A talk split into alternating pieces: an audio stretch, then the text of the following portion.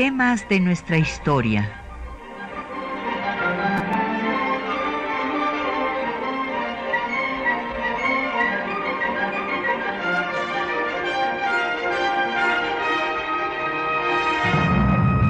Un espacio que difunde el conocimiento del pasado para comprender nuestro presente.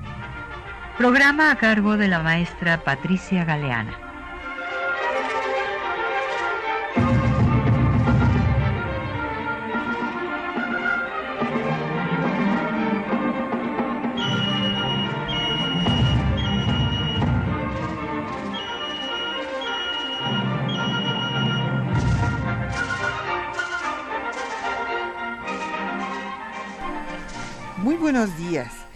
Pues como hemos estado haciendo durante todo este mes, hemos estado recordando a los revolucionarios que fundaron el Instituto Nacional de Estudios Históricos de las ahora revoluciones de México. Originalmente era de la Revolución Mexicana con mayúscula, ¿verdad?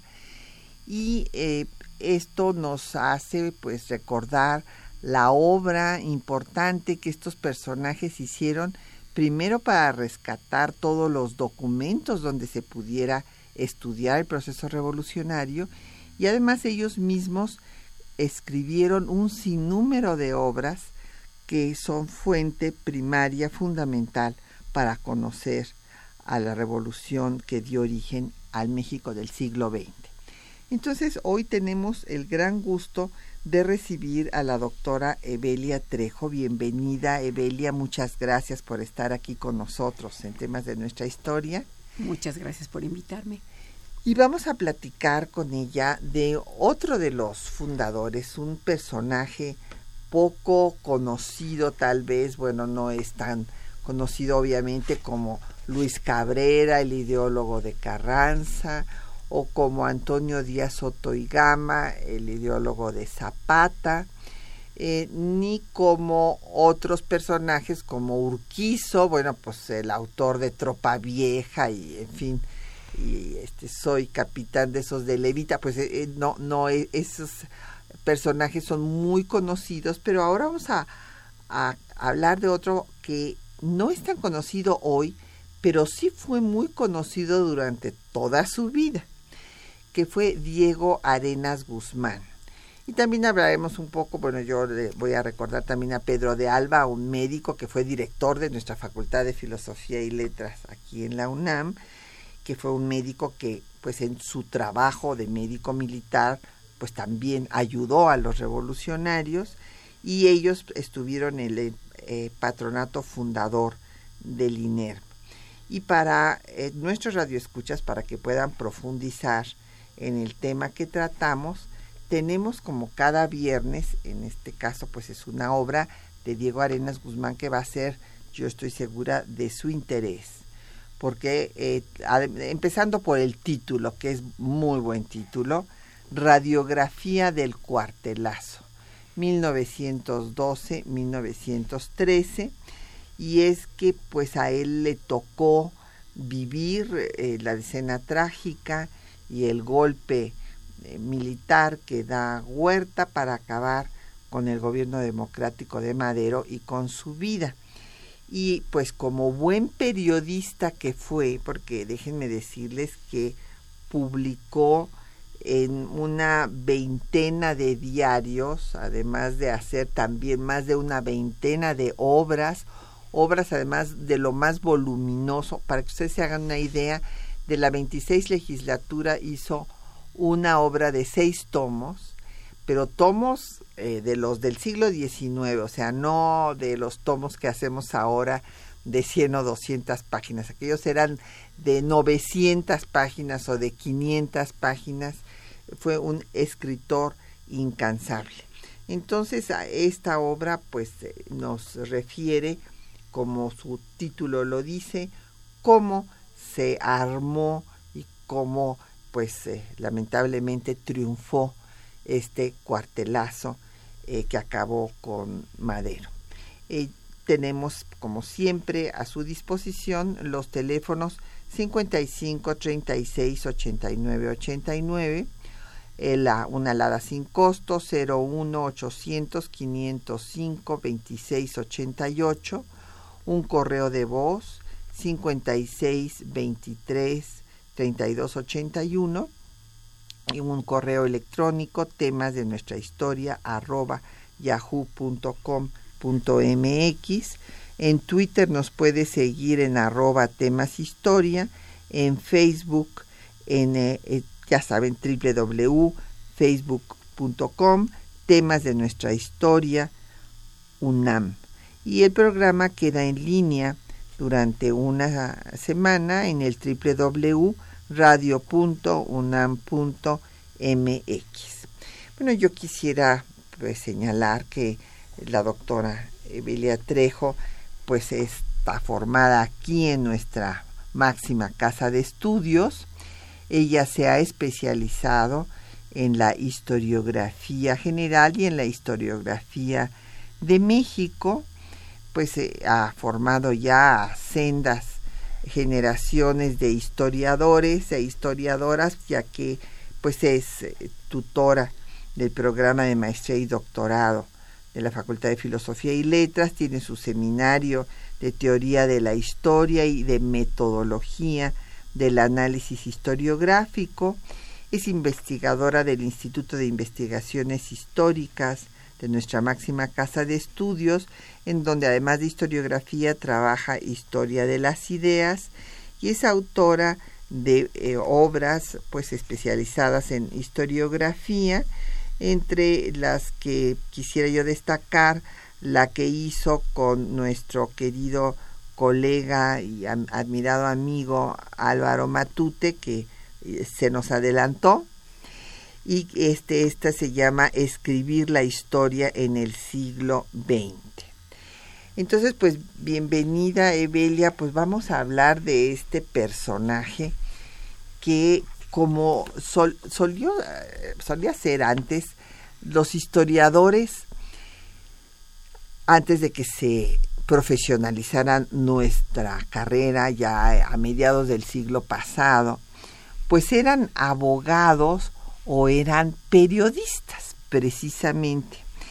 Y aquí, pues, eh, Diego Arenas Guzmán empezó a trabajar en el periodismo y así él lo describe, no precisamente para que fuera su profesión o para vivir, sino realmente como un acto de militancia política para poder difundir sus ideas y concretamente por su pues convicción de que había que acabar con el régimen dictatorial de Porfirio Díaz y con la oligarquía que decía que era el principal enemigo con la oligarquía porfirista.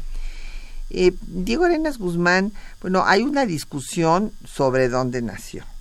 Hay quienes dicen que nació en la Ciudad de México y que muy eh, pequeño se lo llevaron a Guanajuato, donde hizo realmente su, su vida de, de niño y de joven. Otros dicen que nació en Guanajuato.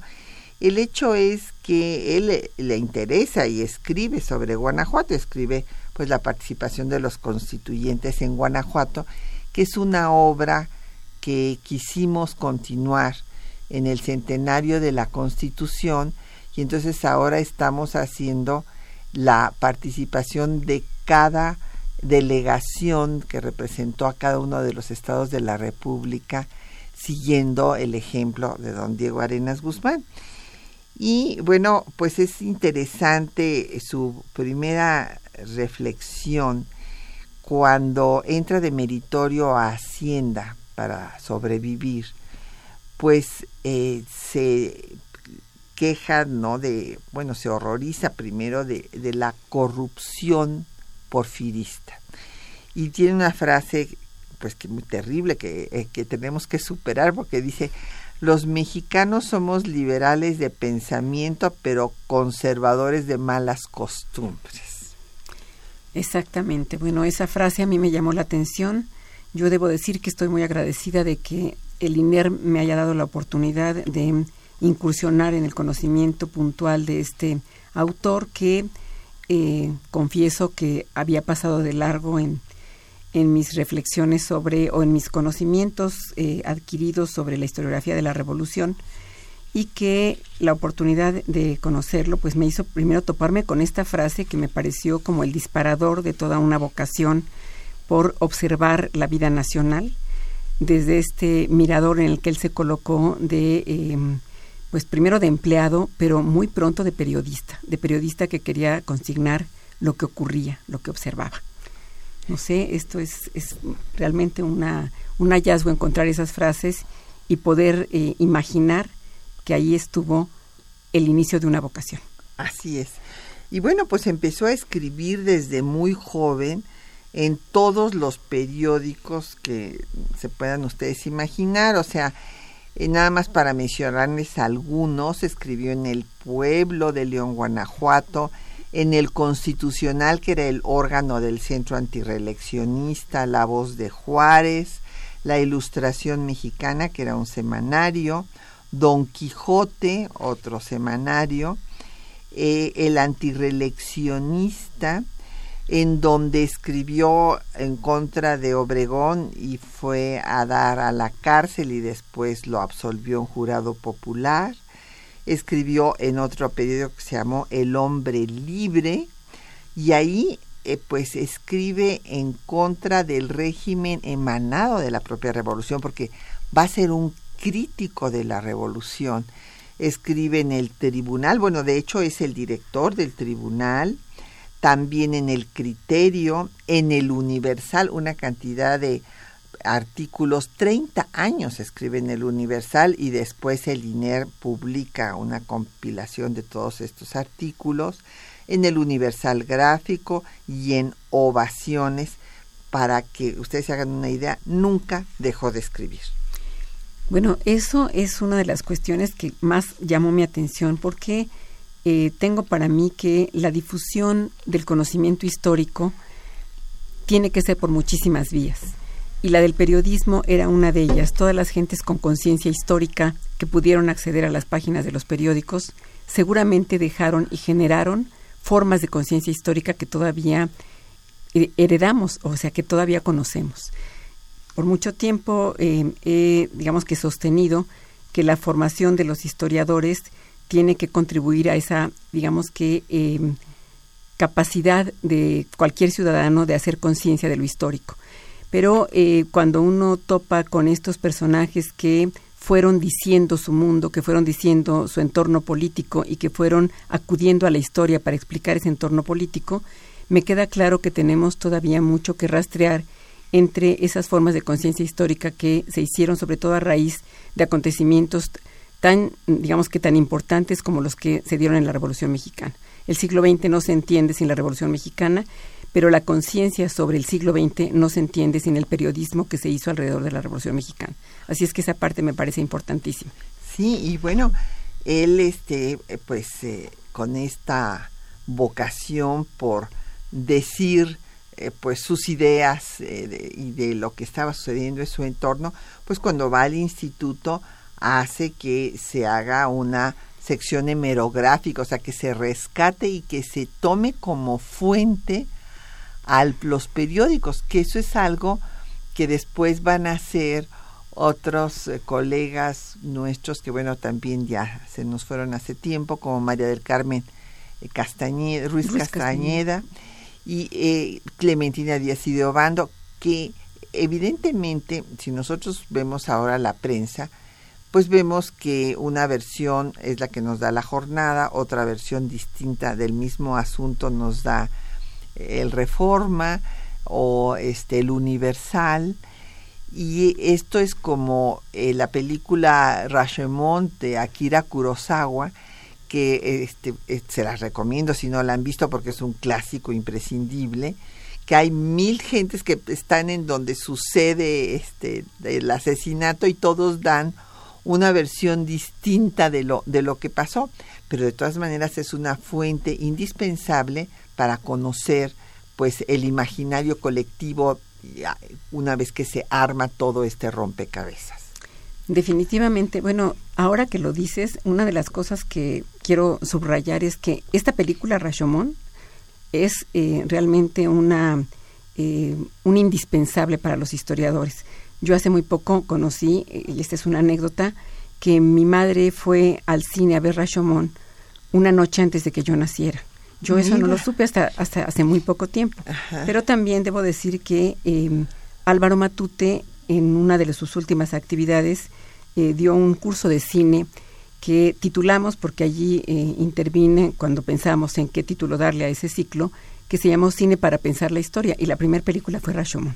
Porque justamente la idea de cómo se puede saber lo que pasó bueno, pues se puede saber a partir de las muchas visiones que hay de lo que pasó. La reconstrucción o la representación de lo que pasó es un asunto de muchos y no podemos confiar ni siquiera en la palabra del historiador más probado cuando sabemos que hay otras voces y que justamente eso es lo que nos explica la complejidad de la realidad. Y aquí el periodismo era, digamos que, la suma de las otras voces, más bien ahí es donde hay que ver la suma de voces y después reconstruir y ver en las historias de cuáles sumas se hicieron las historias. Así es. Pues vamos a hacer una pausa y vamos a escuchar el corrido antireleccionista porque pues evidentemente como acabamos de mencionar así es como entra eh, al periodismo Diego Arenas Guzmán para combatir a, Porfirio Díaz y después pues escribe eh, en el órgano del antireleccionismo y apoya desde luego a Madero. Entonces eh, también será un crítico de Madero después, ahorita lo veremos, pero vamos a escuchar este corrido de El antireleccionista de Samuel Margarito Lozano con el grupo de los llaneros de San Felipe.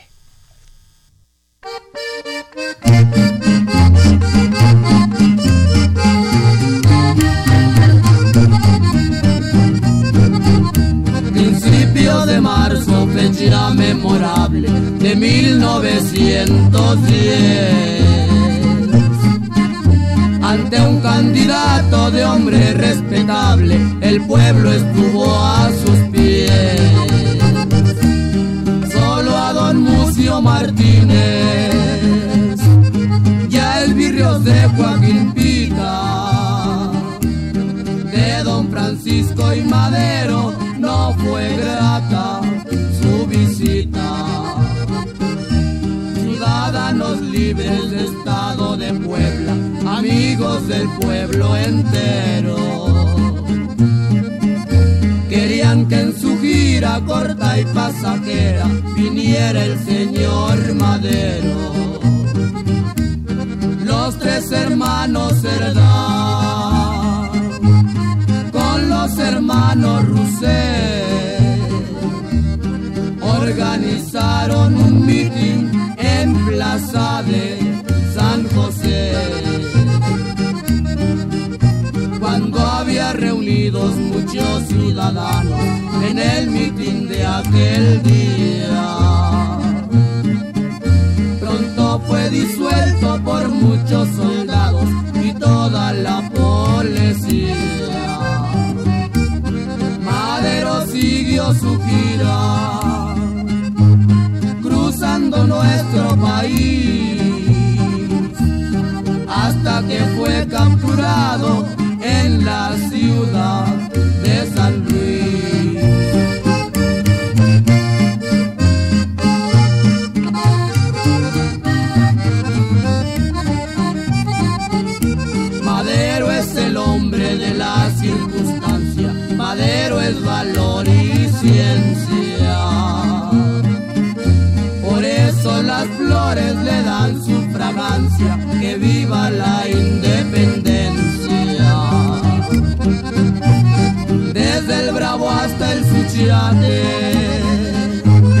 Se muestra el pueblo altanero, gritando por todas partes, viva Francisco y Madero.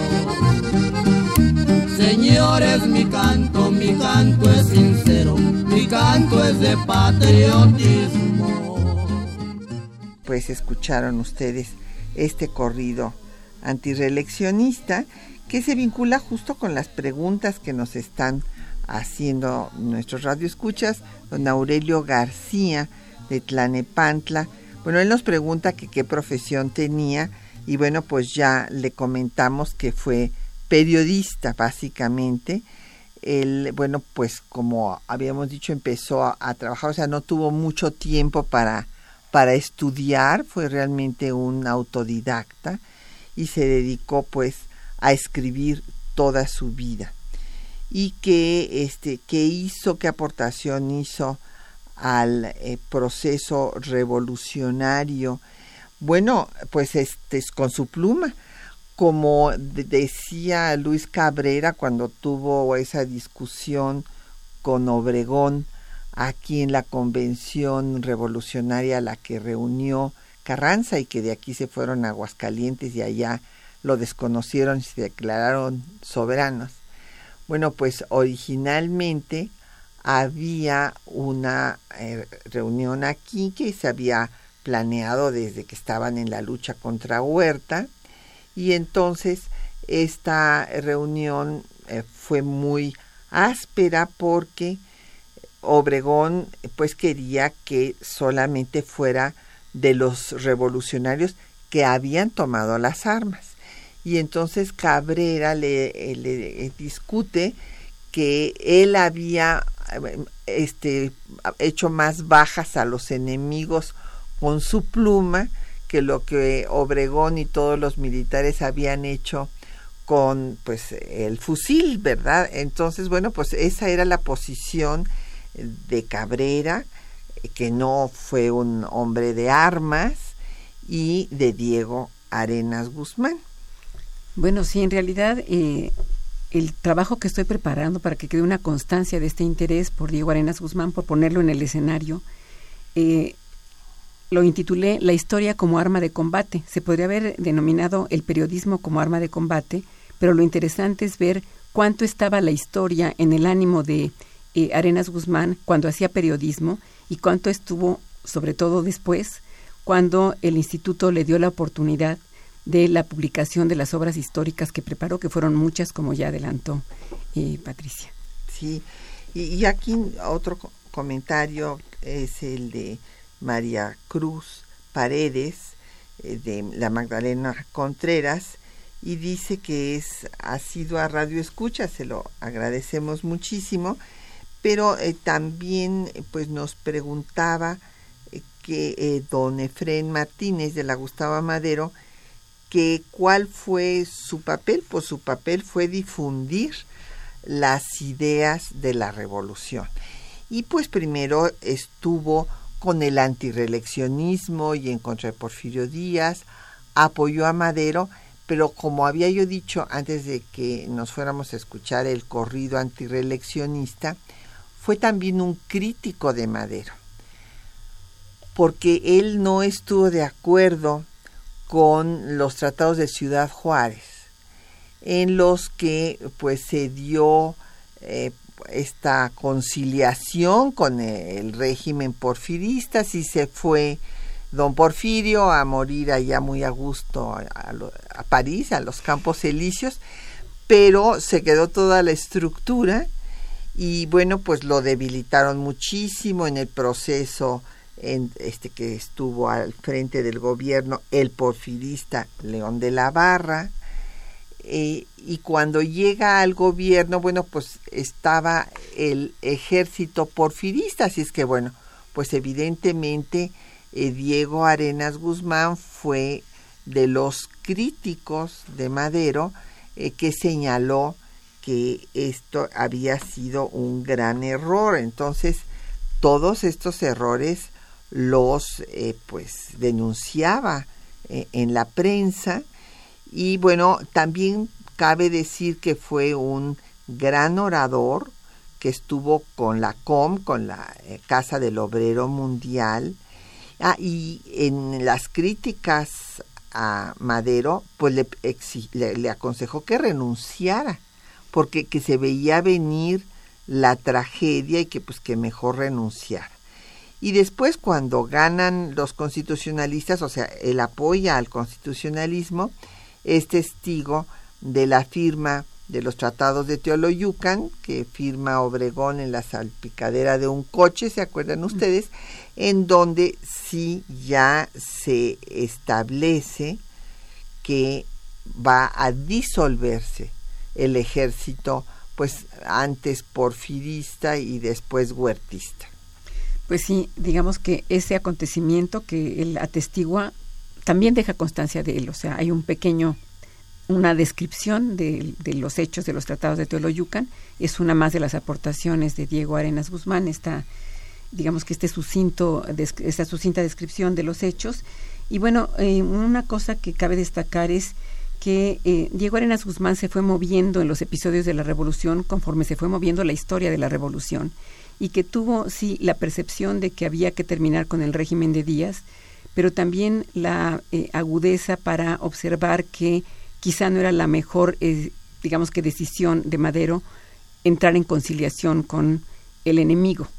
Y bueno, su antimaderismo entonces también fue patente cuando eh, criticó esta, esta actitud de Madero, pero dio paso después eh, a una eh, conciencia muy clara de que tampoco se podían resolver las cosas con cuartelazos. Entonces, de ahí digamos que la importancia de esta obra que se mencionó al principio, de la obra en la que él pues refiere con muy buena pluma, pero refiere acudiendo a muchas fuentes y sobre todo colocando unos títulos que yo comentaba que son, digamos que de los eh, elementos que tiene el periodista en la mano, muchas veces a los historiadores les fallan los títulos, a Diego Arenas Guzmán le sobraban las ideas para los títulos y entonces son títulos atractivos en los que justamente uno sabe qué esperar de cómo entiende la situación que se fue dando para preparar el cuartelazo.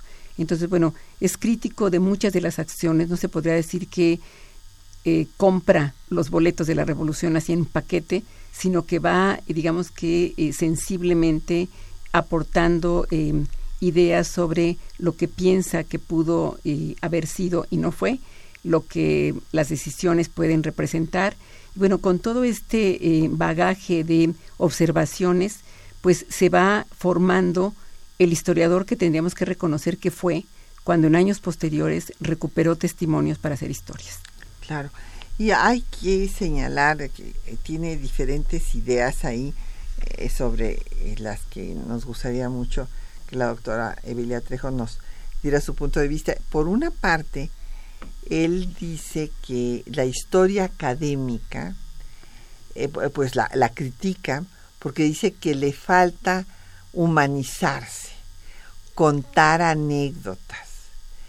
Y por otra parte, también eh, considera que si no se tienen fuentes documentales de apoyo para lo que se está diciendo, pues no se puede hacer historia. Entonces, por una parte sí está de acuerdo con la historia académica, pero por otra, eh, pues quiere que haya estas anécdotas y, esta eh, pues comunicación con los lectores que sí logra tener, bueno, el periodista el periodista profesional, pues justamente que se comunica, que sabe mandar el mensaje desde el título de su artículo. Bueno, es que este es un debate permanente en la historia. O sea, la historia tiene que fundarse en los documentos, en todos los testimonios, en todos los registros que deja el pasado, porque si no, no es historia. O sea, historia como conocimiento del pasado es eso, conocimiento pero el conocimiento pues eh, pasa por distintos, digamos que, eh, momentos. Uno de ellos, desde luego, es contar con las fuentes y generar fuentes es, digamos que, una cuestión eh, con natural al acontecer. O sea, el acontecer va generando fuentes. Se recuperan, el historiador las tiene que recuperar, pero el historiador tiene formas de recuperar la historia y algunas de ellas, las que se ha privilegiado en ciertos, digamos que, rutas académicas, tienden a ser escuetas y a no dejar que se muestre el ánimo del historiador.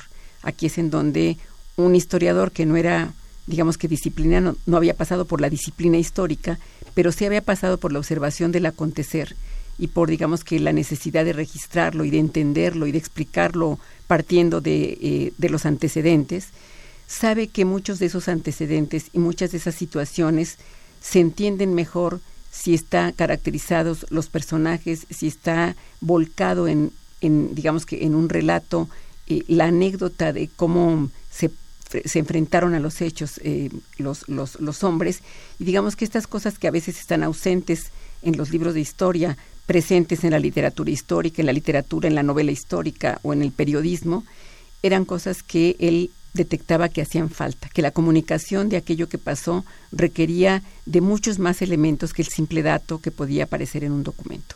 Y yo creo que esa es, digamos que, una cuestión que sigue a debate y que hoy también nos preocupa, cómo comunicar la historia, hasta dónde es, digamos que, la base de la, documentación la que tiene que sostenerla y hasta dónde el acto comunicativo del historiador vale para que llegue y se difunda aquello que se quiere dar a conocer. Así es.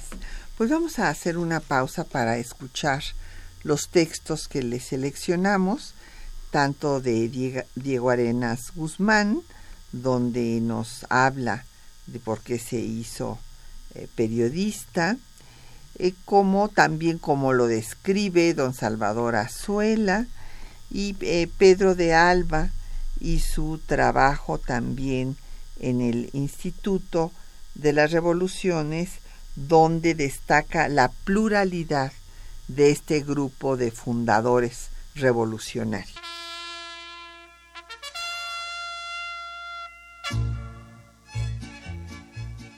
Diego Arenas Guzmán fue un destacado orador y periodista. Inicialmente se comprometió con la causa maderista, formando parte del partido antireeleccionista. Tras la decena trágica, se afilió al constitucionalismo y asistió a la firma de los tratados de Teoloyucan. Durante la convención revolucionaria permaneció leal a Venustiano Carranza y al triunfo del constitucionalismo continuó colaborando con el gobierno del presidente Carranza. Después de su asesinato se dedicó al periodismo y a la historia de la Revolución Mexicana. Fue director del Diario Oficial de la Federación y del periódico El Nacional. Salvador Azuela, fundador del INERM, lo describió en los siguientes términos. El periodista Diego Arenas Guzmán es una de las figuras más limpias de la revolución.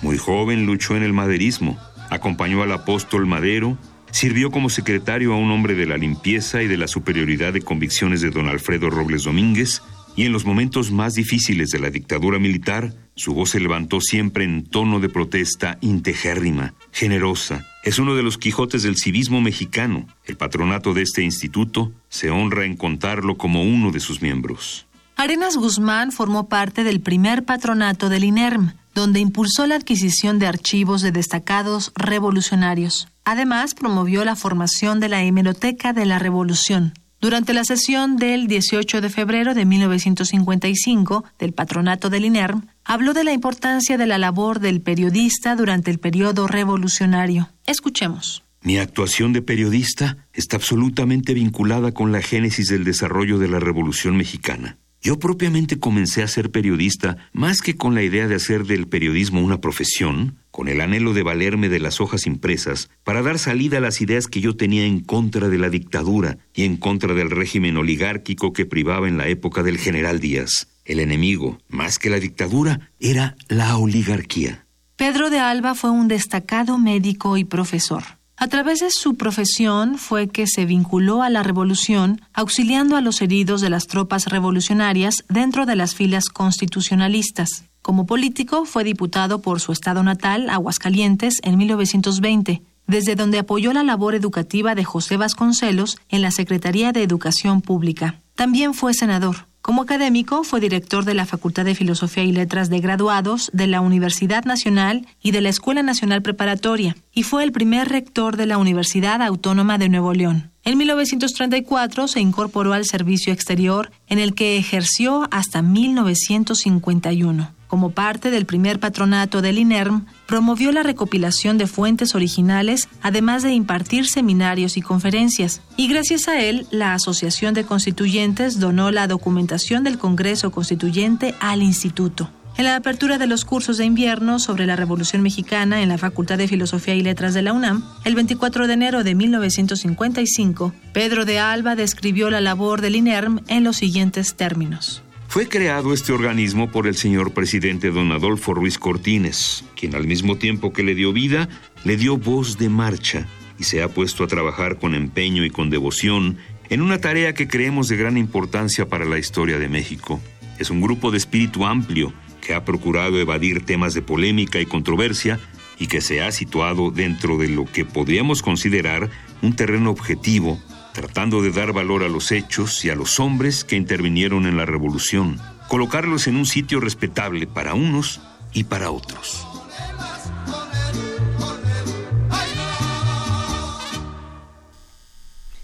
Pues eh, hemos recibido ya otros comentarios y preguntas que pues nos ayudan mucho para poder explicar al personaje.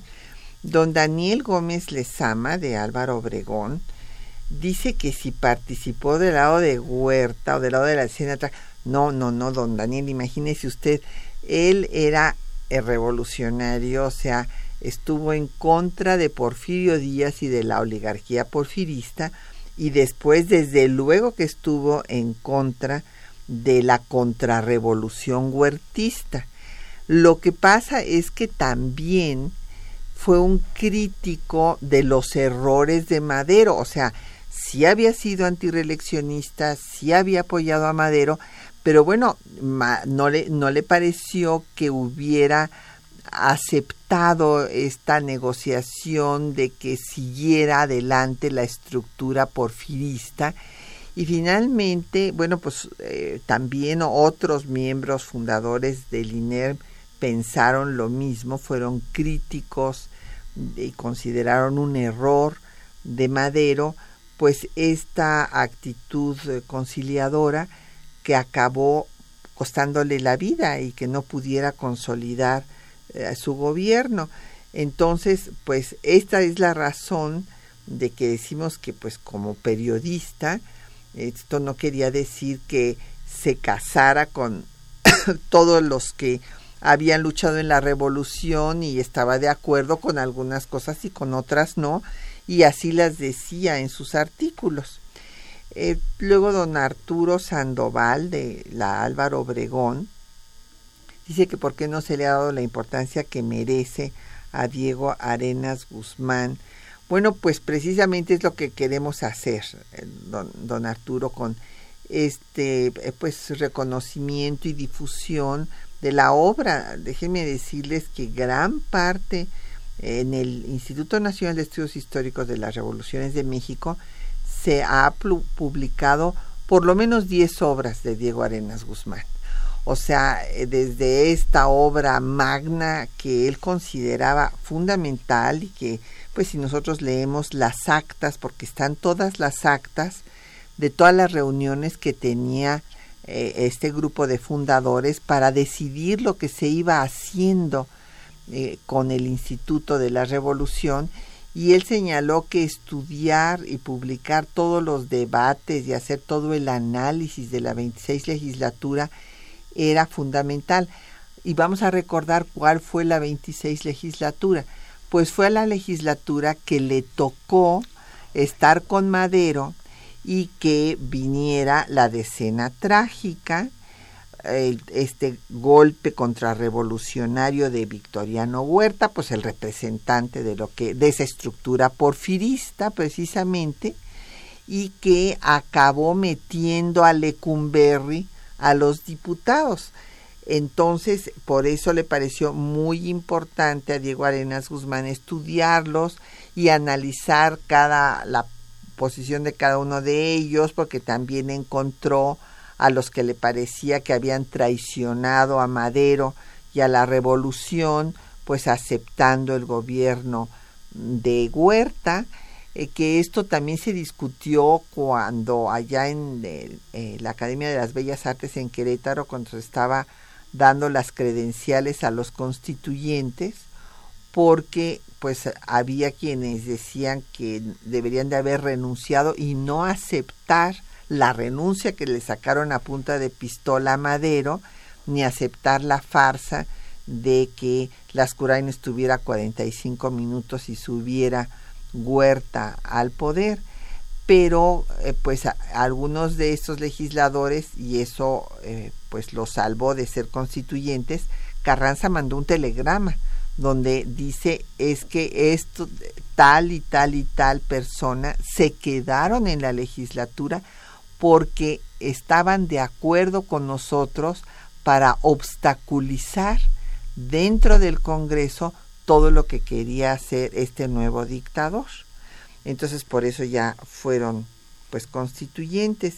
Y don Jorge Virgilio eh, de Coyoacán nos dice que por qué después de haber escrito nos da el, los nombres eh, de artículos de Diego Arenas Guzmán y que este donde conoció a Dolores Jiménez y Muro que se llamaban intelectuales de fuera y de fuera de qué pues mire, don Jorge, yo creo, pero ahorita escucharemos el punto de vista de la doctora Evelia Trejo, que es porque en el caso sobre todo de Diego Arenas Guzmán, pues esto que les digo es que él mantuvo su independencia. O sea, era antireeleccionista, apoyó a Madero para que llegara al poder, que triunfara la revolución en contra de Díaz, pero después no estuvo de acuerdo con los tratados de Ciudad Juárez y lo escribió y lo criticó.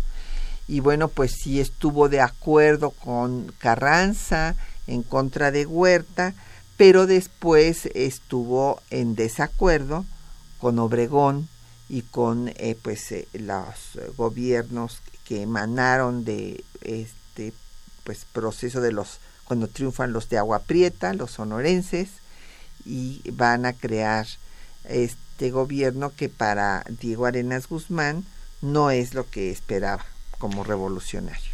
Bueno, sí, yo creo que el término intelectual habría que revisar y por eso en las filas de los historiadores ahora está un poco de moda la historia de los conceptos, o sea, qué era intelectual, quiénes se consideraban intelectuales.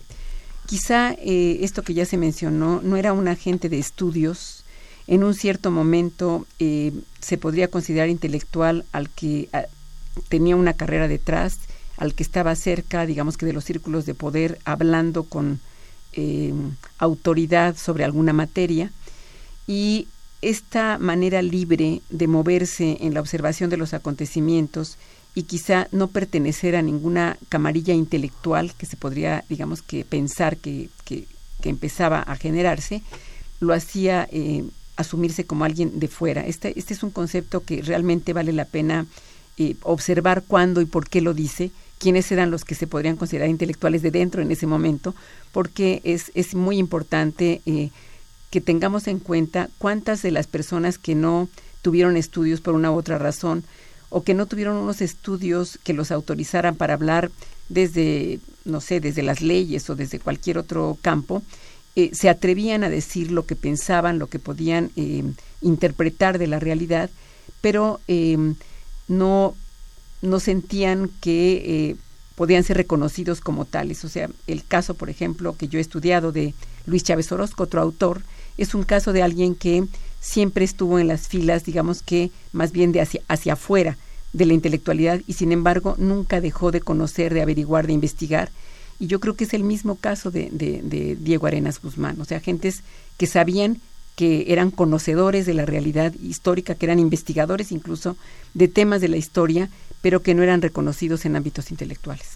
Claro, o sea, yo creo que hay los las dos vertientes y por eso me parece muy interesante eh, la pregunta de don Jorge Virgilio.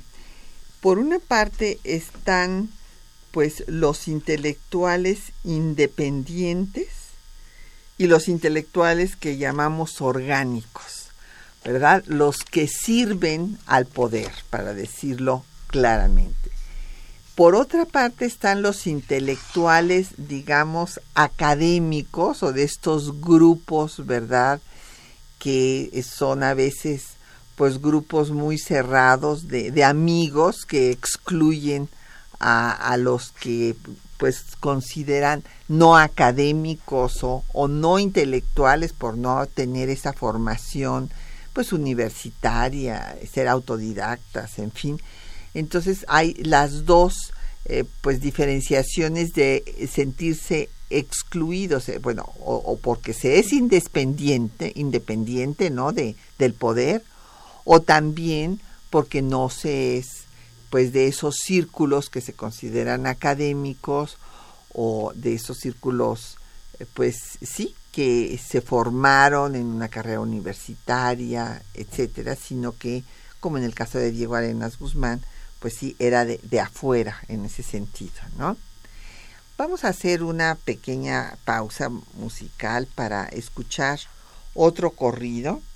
Ahora vamos a escuchar el corrido de los tratados de Teoloyucan de Jesús García con música eh, de los eh, del grupo Los Aragón de Corralejo.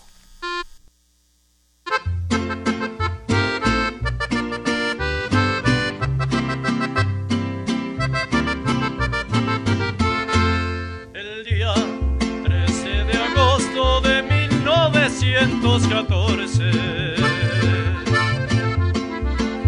aquí en Teoloyucan fue la concentración de jefes y tropas que aquí se reunieron.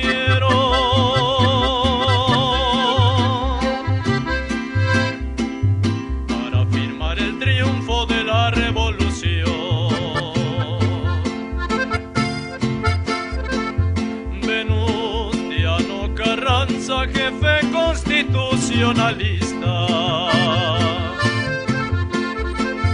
le entrega el poder a Álvaro Obregón. Para que disuelva el ejército federal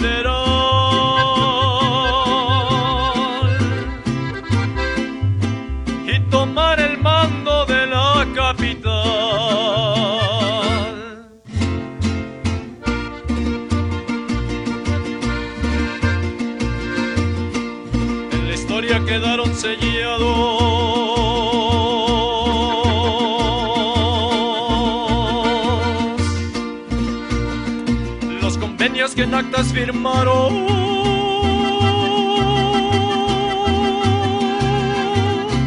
Álvaro Obregón, Eduardo Iturbide, también Lucio Blanco, Gustavo Salas y el vicealmirante Otto Blanco.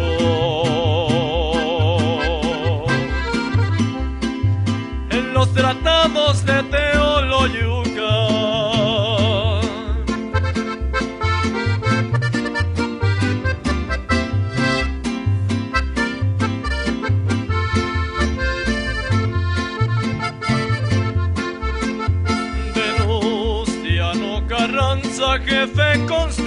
constitucionalista.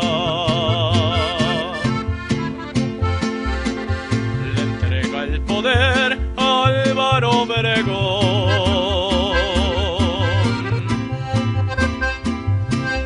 para que disuelva el ejército federal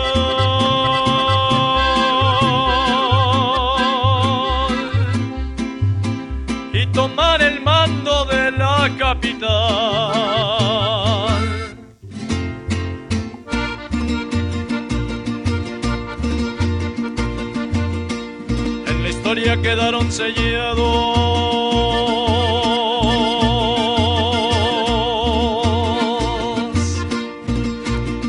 Los convenios que en actas firmaron.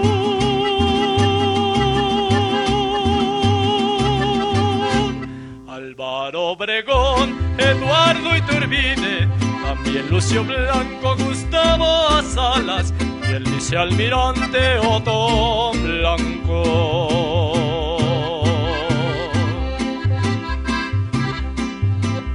Tratados. Bueno, pues aquí escucharon ustedes eh, este corrido sobre los tratados de Teoloyucan, que es donde se disuelve el ejército porfirista, huertista, y eh, bueno, pues que es justo lo que le habían criticado a Madero, que no había hecho, y aquí sí se disuelve y nace un nuevo ejército que pues está formado por los hombres eh, que eran civiles todos en armas y que constituyeron el ejército revolucionario. Y aquí eh, pues ya nos han llegado también otros comentarios y preguntas. Don Carlos Morales nos mete en un tema muy interesante. Él nos habla de Benito Juárez y dice que eh, pues eh, que si estamos hablando de la historia oficial. Y esto pues nos lleva a un gran debate don Carlos porque mire déjeme decirle mi punto de vista y ahorita la doctora eh, Evelia Trejo nos dirá el suyo. Yo considero que esto es un sofisma lo que se ha dicho por algunos, algunas corrientes que se llaman a sí mismos revisionistas, como si no hubiera habido revisionismo desde los sesentas, desde que se profesionaliza la historia, pues justamente lo que se va a hacer es revisar, revisar, por ejemplo, lo que escribió Diego Arenas Guzmán y cotejarlo pues con lo que escribieron otros personajes del proceso revolucionario para poder reconstruir cómo fue que se dio este. Pero eh, evidentemente todos los estados del mundo tienen una posición frente a la historia. Eh, por ejemplo, este, su, el que tengan una fecha como fecha nacional, que Francia siga celebrando el 14 de julio como la fecha pues de eh, la fiesta nacional cuando se tomó la Bastilla o que nosotros sigamos celebrando el grito de Dolores de Hidalgo como el inicio pues de la independencia de México ya es una posición frente a la historia. Entonces a veces se utiliza políticamente, y aquí la doctora Evelia Trejo es la experta en la materia, se utiliza políticamente a la historia. Entonces, bueno, pues hay algunos que se dicen revisionistas y que entonces quieren bajar a los héroes del pedestal y acabar con la historia de bronce y todas estas cosas, pero pasa como con el bicentenario del natalicio de Benito Juárez, y esto fue un hecho real que sucedió en Bustamante, Nuevo León, en que quitaron la escultura de Juárez y pusieron al arcángel San Gabriel. O sea, es bajar a un héroe para subir a otro, no es para dejar el pedestal vacío.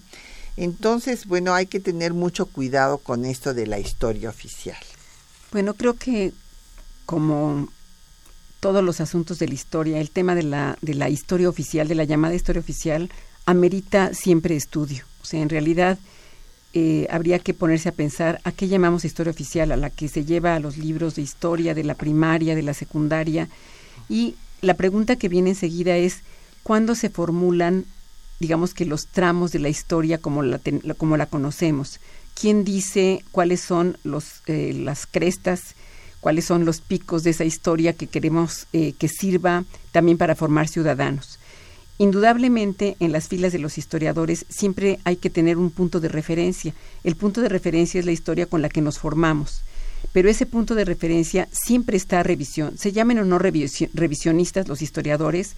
Los historiadores son las personas, somos las personas que tenemos preguntas sobre el pasado que no quedan satisfechas con lo que sabemos, que tenemos que averiguar más y que en todo momento descubrimos que hay más que decir sobre el pasado y que ese más que decir sobre el pasado siempre se topará con una con un otro autor con el que establecemos una interlocución. En este caso, por ejemplo, la interlocución con Diego Arenas Guzmán nos permite saber cómo una persona llegó a formar parte de un patronato, de un instituto que se fundaba pensando en darle, digamos que, eh, marcha al conocimiento de la revolución pero cada uno de ellos era una persona distinta, cada uno de ellos había tenido posiciones distintas y cada uno de ellos cooperaba para que se hicieran, digamos que, puntualizaciones sobre el, acontecer de la revolución y sus antecedentes desde distintos puntos de vista. Y ellos son los que en un momento dado pueden ser sometidos a estudio y darnos todos los matices de la historia, se quiera llamar oficial o no. Oficial es que hubo una revolución mexicana, pero no es oficial que el desenvolvimiento de la revolución fuera en un único sentido.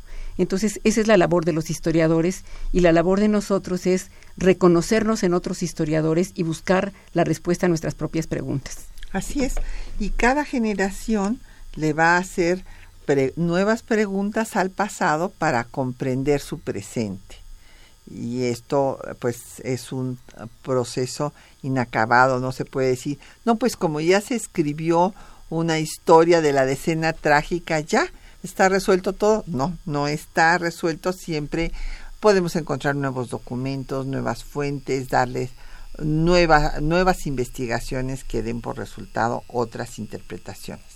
Y bueno, pues nos habló también don Raúl Horta Retana de la Miguel Hidalgo, muchísimas gracias.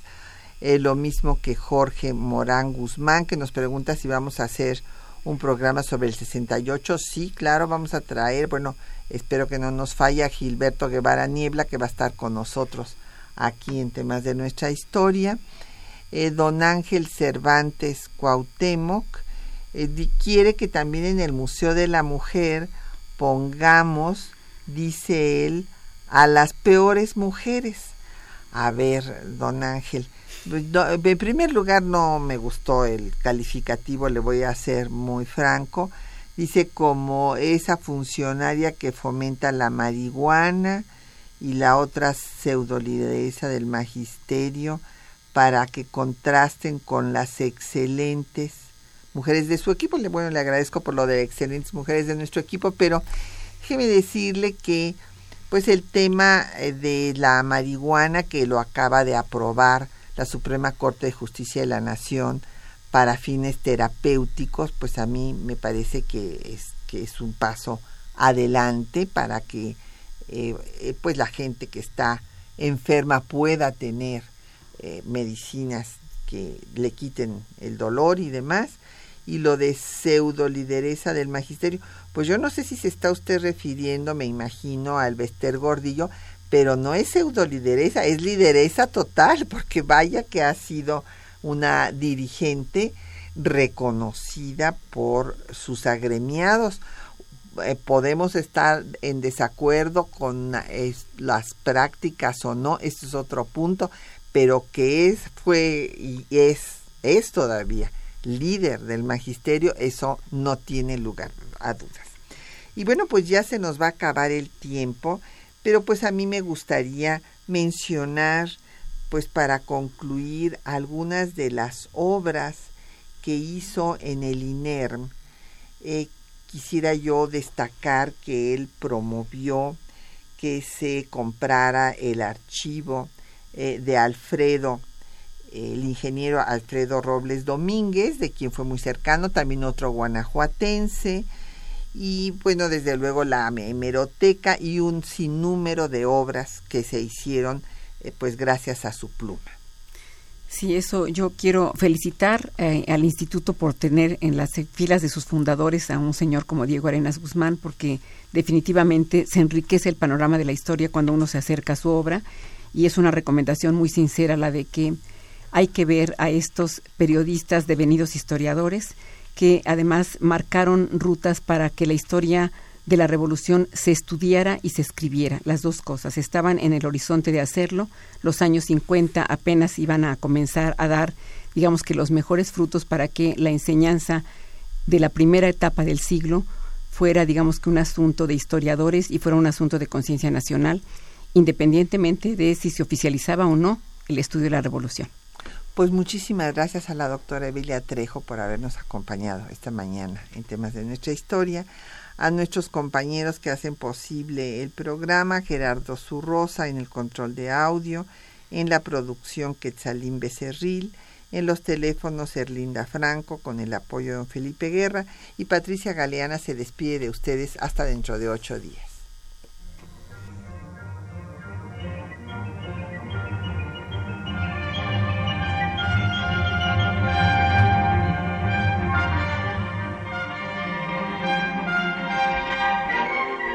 Temas de nuestra historia.